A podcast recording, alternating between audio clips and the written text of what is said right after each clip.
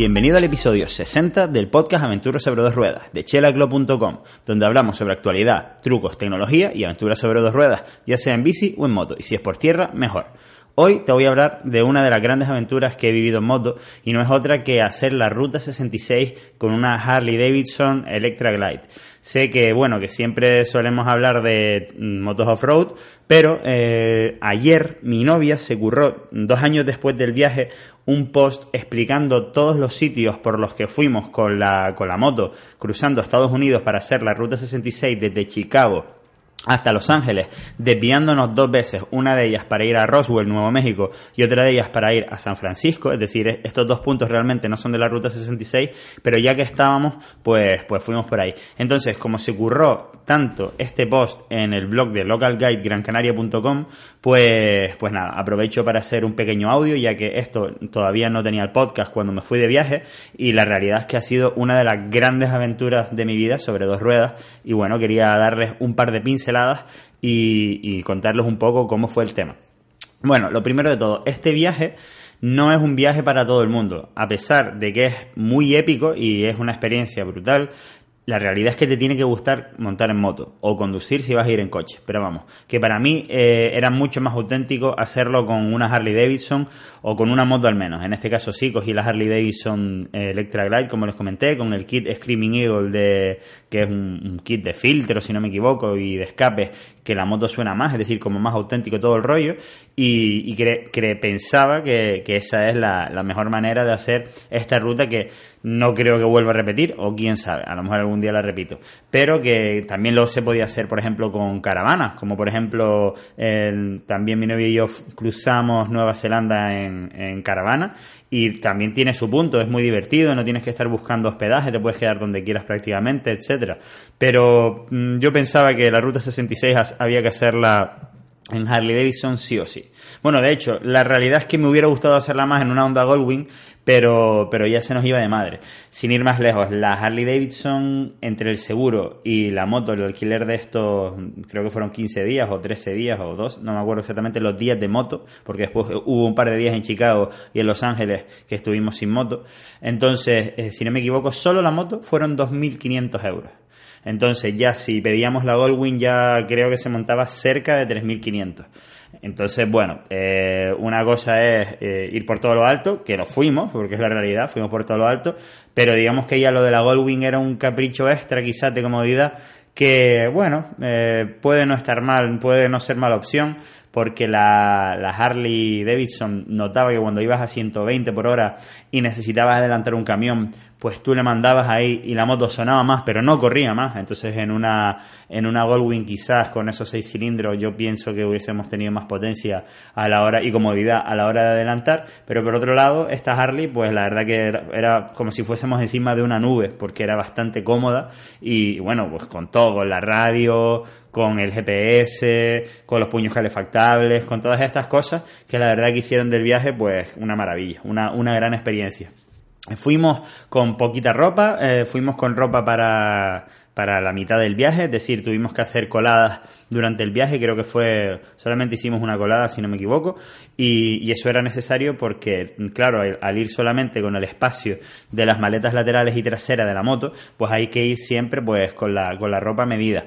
Eh, fuimos por suerte con chubasqueros, con las botas, con los guantes, con el casco con los intercomunicadores para poder hablar y, nada, muy bien, la verdad. La realidad es que al final nos guiábamos más por unas aplicaciones específicas de la Ruta 66 que por el propio mapa de la moto, porque ya saben que algunos mapas de los GPS que vienen en los vehículos, por lo menos hasta hace un par de años, no estaban completamente actualizados. El viaje, eh, como les dije, te tiene que, gustar conducir porque te pegas, mm, no sé si, no me acuerdo cuánto era, pero bastante, bastante tiempo al día. Voy a, voy a consultar ahora lo que hablamos, el número de kilómetros porque si no me equivoco, mm, mm, mm, creo que eran cerca de 4.000 más o menos. Eh, ¿En cuántos días? 2, 3, 4, 5, 6, 7, 8, 9, 10, 11, 12, 12 días de, de conducción en moto, ¿vale? Y aproximadamente, si no me equivoco, hacíamos mínimo 400 kilómetros al día. Sobre todo los primer, la primera parte del viaje eh, era bastante más de conducir y se volvió el viaje más atractivo, digamos, más, mm, más lo que nosotros estamos acostumbrados o nos imaginamos cuando hacemos la Ruta 66 a partir de, de Texas. De Texas en adelante, pues ya sí que era más lo que la gente tiene en mente cuando, cuando piensa en la Ruta 66. El, principio del viaje nos pilló algo de mal tiempo, hubo un par de días con lluvia, incluso hubo un día que, cayó granizo. Como, como, te dije, es importante ir equipado y pudimos seguir sin ningún problema con, los chubasqueros puestos. Y bueno, estas motos también son bastante seguras en lluvia porque tienen distintos controles de frenada y de, de tracción. Entonces, bueno, seguimos para adelante y todo, todo fue sobre ruedas y nunca mejor dicho. Eh, como te digo, a partir de la mitad empezaron, digamos, las, super atracciones, entre comillas.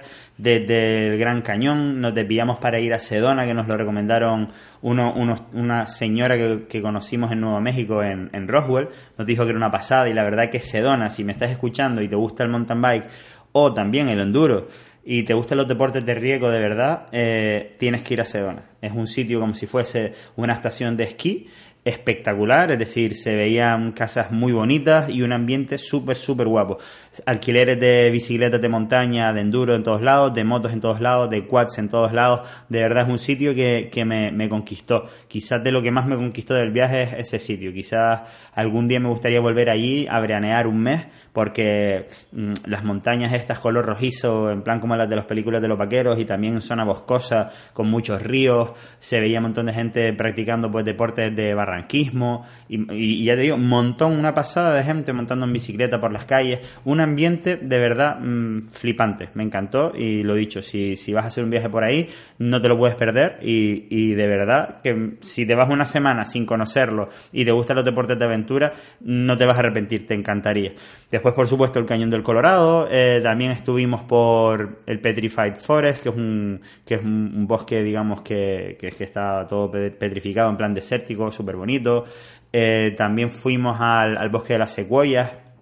Eh, también fuimos a ver el, el ser vivo mm, más grande del mundo, entre comillas, que es un árbol gigantesco, que es en el mismo bosque donde está el famoso árbol ese que se cae encima de la carretera y han hecho una especie de túnel que atraviesa el árbol.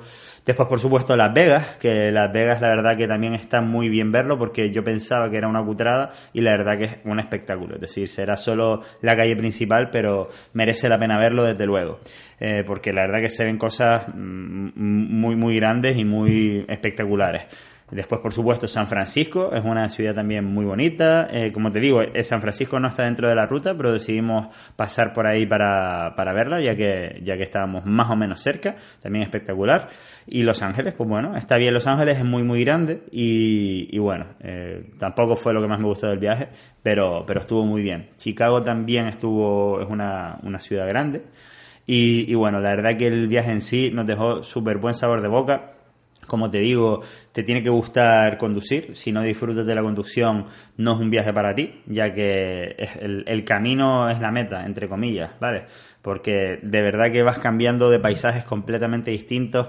Eh, ves incluso cuando vas cambiando de estado eh, cómo diferente vive la gente de un estado al otro. Es decir, en un estado se ve que tiene un montón de dinero y que todo está precioso. Después el siguiente estado te lo ves todo como medio abandonado, que típicos granjeros de estos que se ven en las películas que, con las casas medio derruidas, también vimos inundaciones, eh, que más cosas así.